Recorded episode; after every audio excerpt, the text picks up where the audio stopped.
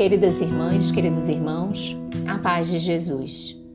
Aqui é Luziane Bahia e está no ar mais um podcast Café com Espiritismo. Em um contexto de transição planetária, em que o objetivo primacial é a construção do mundo de regeneração na estrutura íntima, faz-se imprescindível o ato de decidir. Não postergar a decisão pela transformação e se imbuir de fé, esperança e coragem para melhor optar.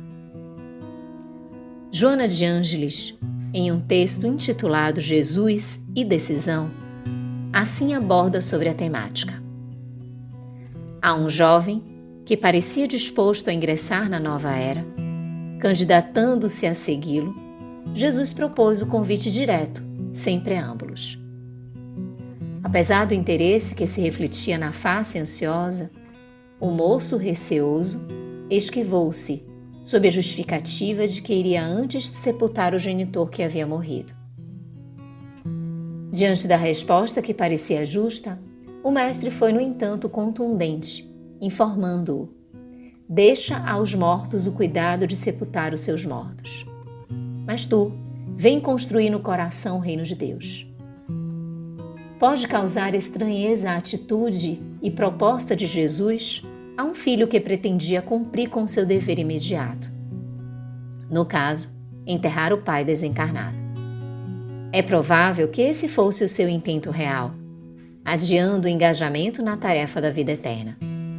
Todavia, é possível que o moço ocultasse alguma outra intenção. É exatamente sobre esta intenção que a benfeitora conduz à reflexão. Continua assim abordando. O desejo de estar presente ao velório e a inumação do cadáver talvez significasse a preocupação de ser visto como um filho cuidadoso e fiel, merecedor da herança que lhe cabia. Alguma disposição testamentária, provavelmente, exigia-lhe o cumprimento desse dever final, sob pena de perder o legado. Então a sua presença não significaria um ato de amor, mas um ato de interesse subalterno.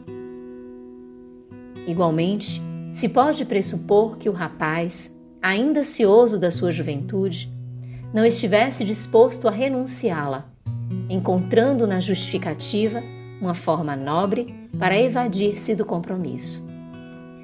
Quiçá a preocupação a respeito da nova responsabilidade causasse no candidato um receio injustificado, levando-o à escusa com o argumento apresentado. Diversas, então, seriam as possibilidades, mas nos instrui Joana especificamente sobre o medo. O medo de assumir compromissos graves impede o desenvolvimento intelecto-moral do indivíduo, mantendo-o estacionado na rotina despreocupada e monótona do seu dia a dia. O convite de Jesus faz-se acompanhar de um programa intenso, iniciando-se na renovação íntima para melhor e prosseguindo na ação construtiva do bem em toda parte. O medo é fator dissolvente da individualidade humana, responsável por graves desastres e crimes que poderiam ser evitados. É força atuante que conduz à morte das realizações dignificantes e das próprias criaturas. E qual foi a decisão do rapaz, meus irmãos? Jesus era a sua oportunidade única. Jesus penetrou e sabia o motivo real da sua recusa. Porém, deixou, deixou livre para decidir-se. Ele foi sepultar o progenitor e não voltou. Perdeu a oportunidade. Muitos ainda agem assim.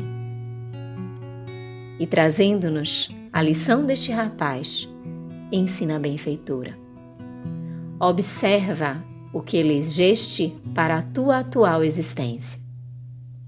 Seguir a vida e vivê-la ou acumular tesouros mortos para sepultá-los no ouvido. Desnuda-te interiormente e contempla-te. Que possuis de real? Que a morte não te arrebatará? E o que seguirá contigo? usa de severidade neste exame de consciência e toma o lugar do jovem convidado. Que responderias a Jesus nesse momento? Queixas-te dos problemas que te aturdem e os relacionas, ignorando ou tentando desconhecer que estás na terra para aprender, resgatar, reeducar-te. Olha ao redor e compreenderás o quanto é urgente que te decidas pelo melhor e duradouro para ti, como ser imortal que és. Postergando a decisão, quando então a tomar, provavelmente as circunstâncias já não serão as mesmas e a tua situação estará diferente, talvez complicada. E arremata Joana aconselhando: O momento é este. Deixa-te permear pela presença dele e feliz segue-o. Com tal atitude, os teus problemas mudarão de aparência, perderão o significado afligente, contribuirão para a tua felicidade. Renascerás dos escombros e voarás no rumo da grande luz superando a noite que te aturde.